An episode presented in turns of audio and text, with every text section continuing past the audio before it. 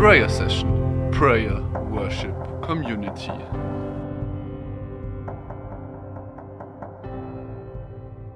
Ja, hallo alle zusammen, schön, dass ihr da seid. Ich freue mich voll, dass ich heute zu euch sprechen darf. Ähm, Michis Worte waren vorher gar nicht so unwahr. Ich bin gespannt, was ich heute sagen werde. Ähm, genau, passend zu meinem Thema vielleicht so grob. Also es soll heute um das Thema Revival is in the air gehen, das heißt Erweckung ist in der Luft.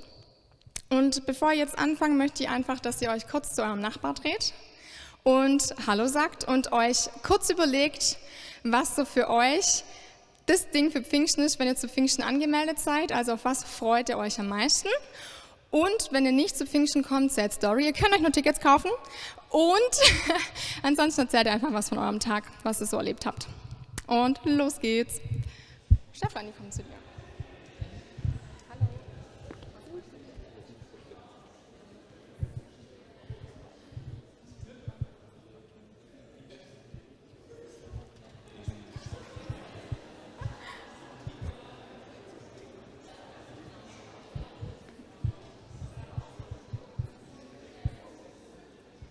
Ah, ich sehe schon angeregte Gespräche. Das heißt, ihr habt was zu erzählen und hoffentlich so viel Vorfreude auf Pfingster wie ich auch.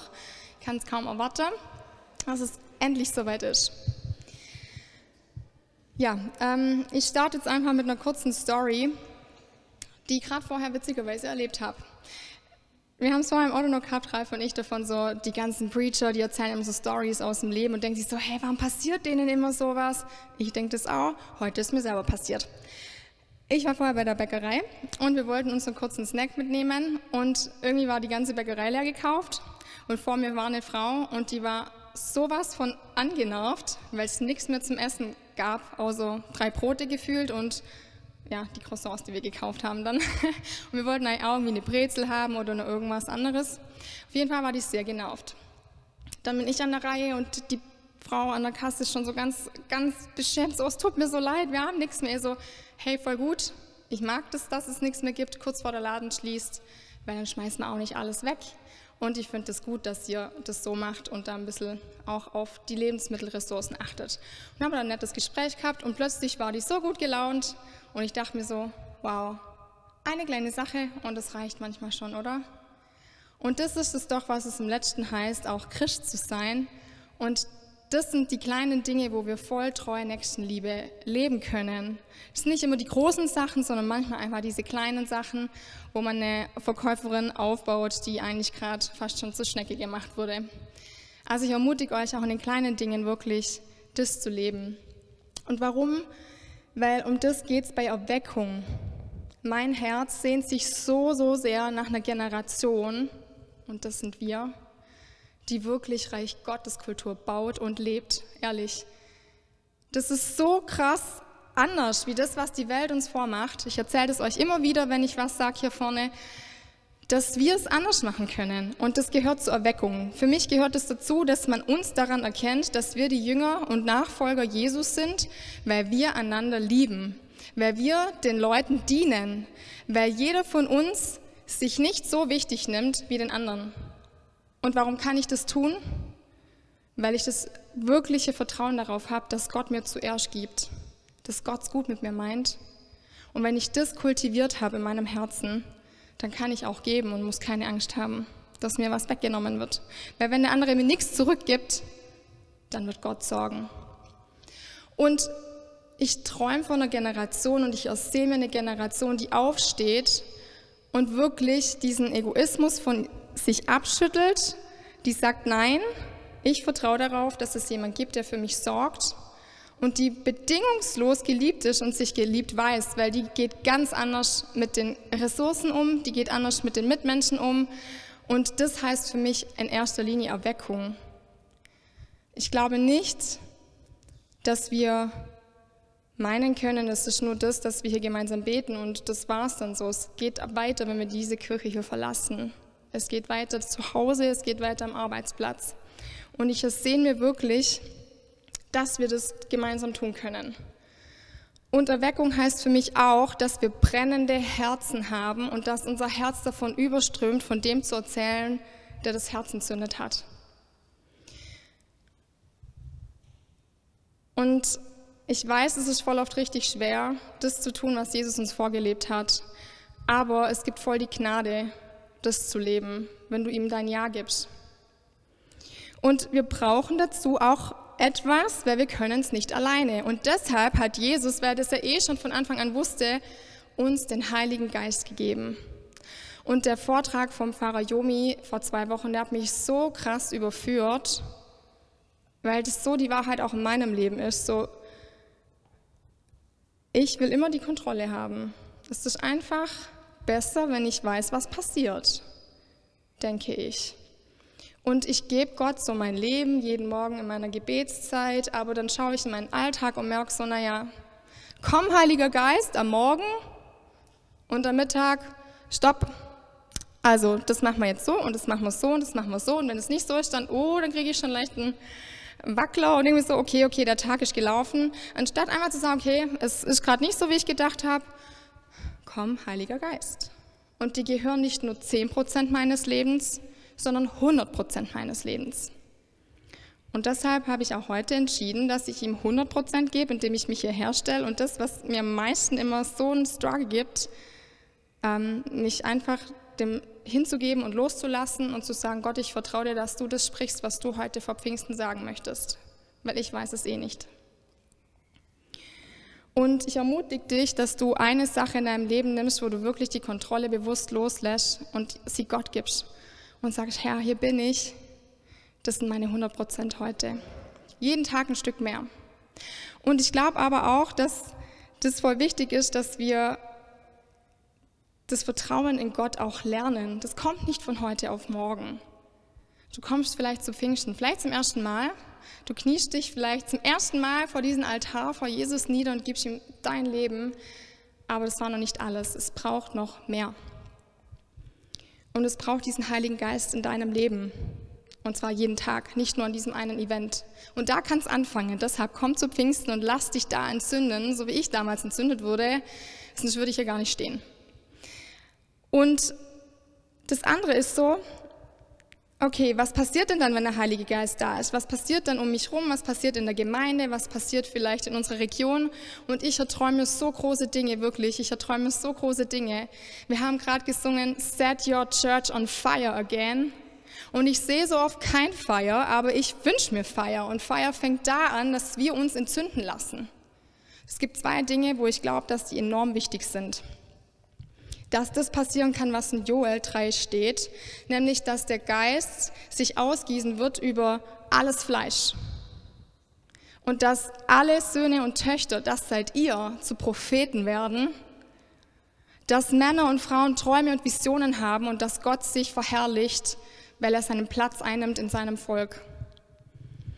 Und ich glaube, dass das passieren kann, braucht es eben zwei Dinge.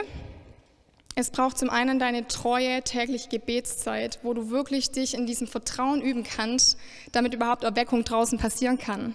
Also geh jeden Tag, nimm dir deine fünf, deine zehn, deine 15 Minuten, deine halbe Stunde, Stunde, whatever, was du geben kannst und komm in deine persönliche eins zu eins Zeit mit Gott und lass dich in diesem Vertrauen stärken, dass er dir gibt, dass du zuerst geliebt bist und dass er dich versorgt.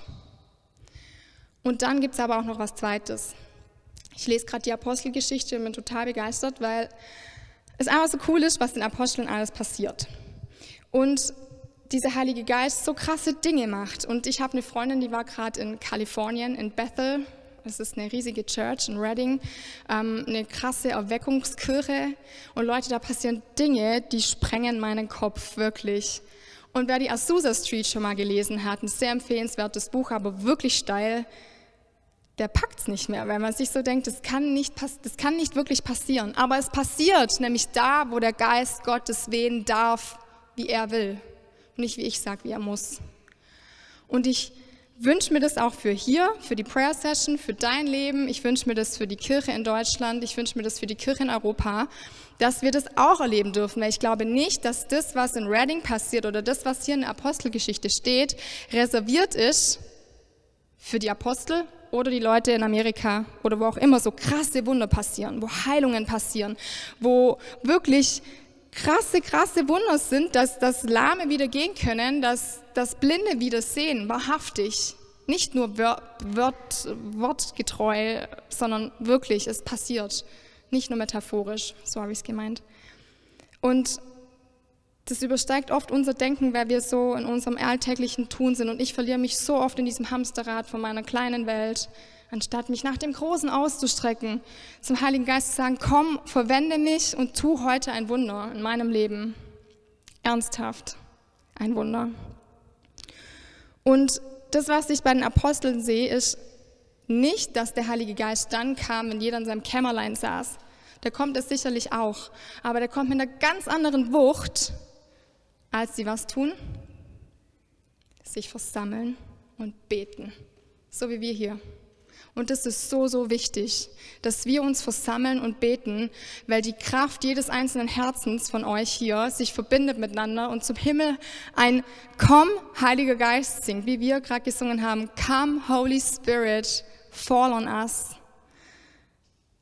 Das ist einfach anders, wenn einer allein im Stadion steht und die Mannschaft anjubelt. Ich glaube, da hört man kaum was. Man kann es vielleicht irgendwo im letzten Eck hören. Aber wenn ein ganzes Stadion voll ist und alle jubeln, hat es eine ganz andere Macht und eine ganz andere Gewalt. Und das möchte ich euch jetzt noch vorlesen, weil ich finde diese Stelle so, so schön, wenn der Heilige Geist kommt und alles erfüllt.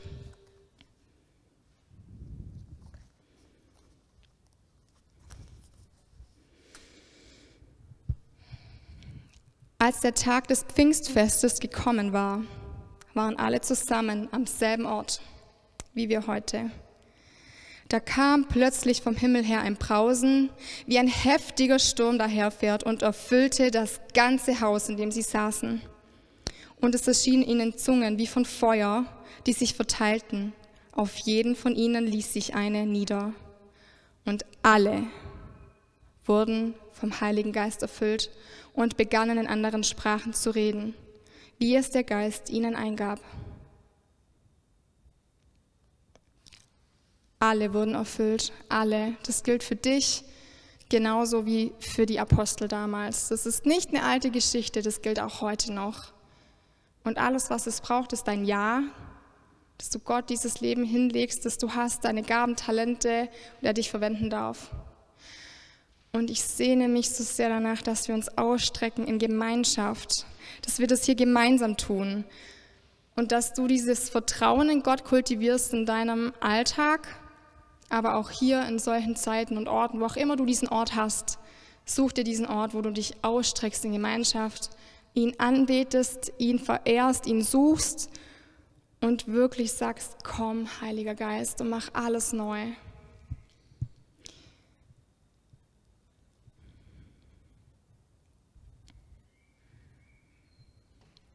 Ich möchte euch jetzt einladen, dass ihr aufsteht, wenn ihr wollt dass ihr eure Augen schließt, wenn ihr es wollt. Und dass ihr wirklich euch ausstreckt nach dem Heiligen Geist. Dass ihr was auch immer es dafür braucht, dass ihr vielleicht eure Hände wirklich zum Himmel erhebt und euch ausstreckt, auch körperlich, weil der Geist und unsere Seele oft erst folgen, wenn der Körper vorangeht. Und wir sind eine Einheit aus Körper, Geist und Seele. Und ich glaube, dass wichtig ist, dass wir Gott mit allem, was wir sind, loben und uns nach ihm ausstrecken. Und keiner sieht dich jetzt. Du kannst einfach in allem Vertrauen dich ausstrecken nach Gott und deinem Herzen sagen, komm, Heiliger Geist. Komm, Heiliger Geist.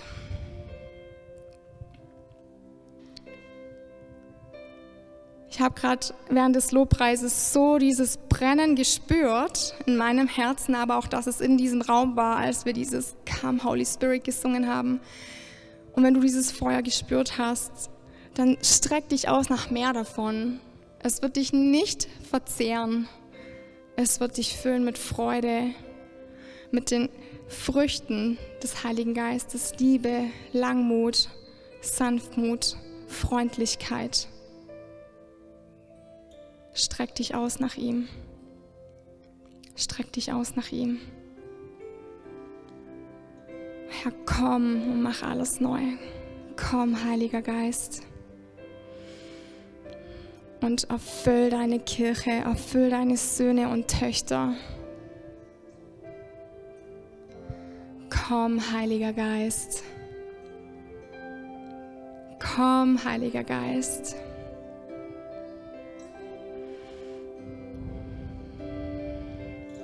Herr, hier sind unsere Herzen und erfüll die Thronsäle dieser Herzen mit seinem Heiligen Geist und lass Wunder geschehen durch uns. Lass Liebe zu anderen fließen durch uns. Komm, Heiliger Geist. Komm, Heiliger Geist. Komm, Heiliger Geist.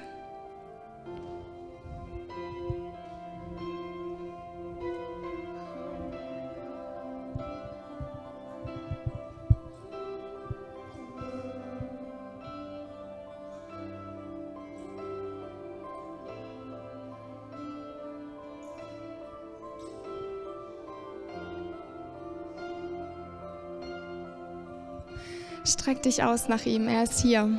Streck dich aus nach ihm.